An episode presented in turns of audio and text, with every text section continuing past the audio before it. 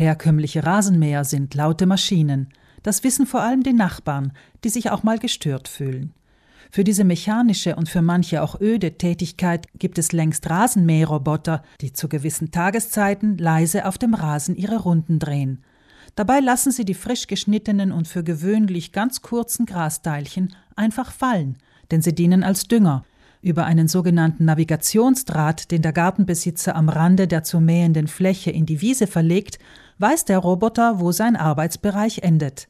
Wer früher hier und da auch mal mit schlechtem Gewissen zum Unkrautvernichtungsmittel Glyphosat gegriffen hatte, um dem überhandnehmenden Unkraut den Gar auszubereiten, kann sich nun entspannen. Denn mit einem Mähroboter gäbe es dieses Problem nicht mehr, erzählt Günther, ein Gartenbesitzer aus Bozen. Ein großer Vorteil vom Mähroboter gegenüber der herkömmlichen Rasenmäher ist, dass er täglich mäht und folglich auch das Unkraut ständig auf der gleichen Höhe gemäht ist und somit der Rasen wunderschön aussieht, auch wenn die Hälfte des Rasens aus Unkraut besteht. Natürlich stellt eine solche Maschine eine Gefahr für spielende Kinder dar.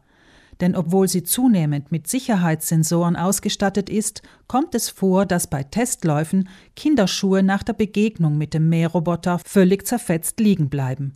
Also sollte der Roboter auf keinen Fall in Aktion sein, wenn Kinder im Garten oder unbeaufsichtigt im Haus verweilen.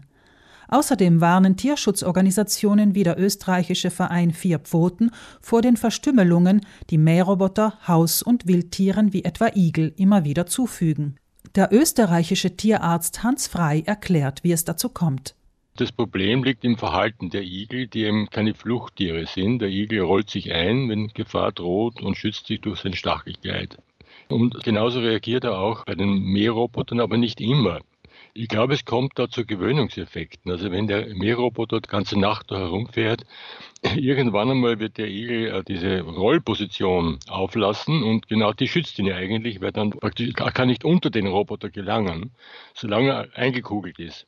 Aber ich vermute, dass durch diese kontinuierliche Begegnung mit den Mährobotern mit der Zeit also eine Toleranz entsteht und der Igel dann halt nicht mehr äh, sich einrollt, sondern mobil bleibt und dann erwischt sie ihm halt an den Beinen und der Schnauze, je nachdem, welche Körperregion betroffen ist. Kleinere Igel würden hingegen selbst in Kugelstellung unter die Messer des Mähroboters geraten und tödlich verletzt werden. Für nachtaktive Tiere wie die Igel seien die Nachtstunden und die Dämmerung am gefährlichsten, betont der Tierarzt. Seltener, aber doch hier und da ruht ein Igel gern auch mal tagsüber an einem sonnigen Plätzchen. Er könnte also jederzeit unter die Räder kommen, warnt frei. Daher ist es wichtig abzuwägen, wann ein Gartenbesitzer so einen Roboter gefahrlos für Mensch und Tier mähen lassen kann. Denn gleich in der Früh ist es nicht sinnvoll, weil sich das noch vom Tau feuchte Gras bekanntlich nicht gut mähen lässt. Am Nachmittag sind dann eher Kinder im Haus oder Garten. Ab der Dämmerung treten dann die nachtaktiven Tiere in Aktion. Es gäbe leider kein Patentrezept, sagt Frei. Aber Wichtig ist natürlich vor allem eine Gartengestaltung. Das ist ein grundsätzlicher Rat, den man geben muss. Ein igelgerechter Garten besteht ja nicht nur aus einer glatt gemähten Rasenfläche, sondern da muss halt Buschwerk sein, da muss Deckung sein, da müssen Laubanteile sein, unter den Sträuchern beispielsweise. Ich glaube, das ist ein ganz wesentlicher Punkt, dass die Igel da Versteckmöglichkeiten haben, aber auch Nahrungsfülle dort vorfinden. Weil gerade im Laub gibt es sehr viele Wirbellose, die ideales Igelfutter darstellen. Daher sollte man das tolerieren. Auch sollte der Verbraucher darauf achten, dass er sich gleich für den richtigen Mähroboter entscheidet. Dessen Preise liegen zwischen 250 Euro und etwas über 1000 Euro. Die Deutsche Stiftung Warentest hat im April die elf gängigsten Modelle unter die Lupe genommen. Daraus geht hervor, dass etliche Modelle Sicherheitsmängel aufweisen und für ihre Arbeit zu viele Stunden benötigen. So sei es schwierig, wie Gartenbesitzer Günther betont, den Roboter zu all jenen Tageszeiten auf der Ladestation zu belassen, an denen Kinder oder Tiere den Garten zur Verfügung haben sollten.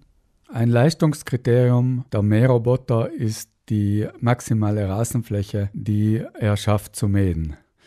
Diese sollte man groß genug wählen. In etwa sollte er die doppelte Rasenmenge schaffen, damit der Roboter nicht überfordert wird und vor allem damit er in der Lage ist, innerhalb von wenigen Stunden die Fläche zu mähen.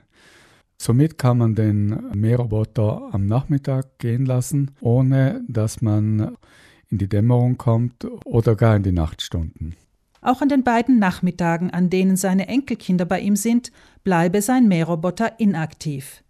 Dieser lässt sich bequem vom Smartphone aus mit einer App programmieren. Manche Modelle nutzen dazu WLAN, falls so ein Netz vorhanden ist. Wenn nicht, kann der Gartenbesitzer die Maschine in ihrer unmittelbaren Nähe über Bluetooth steuern. Noch etwas gibt es zu beachten. Nicht jedes Modell schafft Steigungen über 25 Prozent. Und wenn beispielsweise dem Gartenbesitzer zufolge die Wiese mit Gefälle ende, dann sei ein Mähroboter überhaupt nicht funktionell, denn er würde immer wieder über den Navigationsdraht hinausrollen und stecken bleiben. Bei der Abwägung des Kosten-Nutzen-Verhältnisses ist übrigens zu berücksichtigen, dass der Akku alle drei bis vier Jahre zu ersetzen ist. Auch der Preis fürs Ersatzteil kann stark variieren.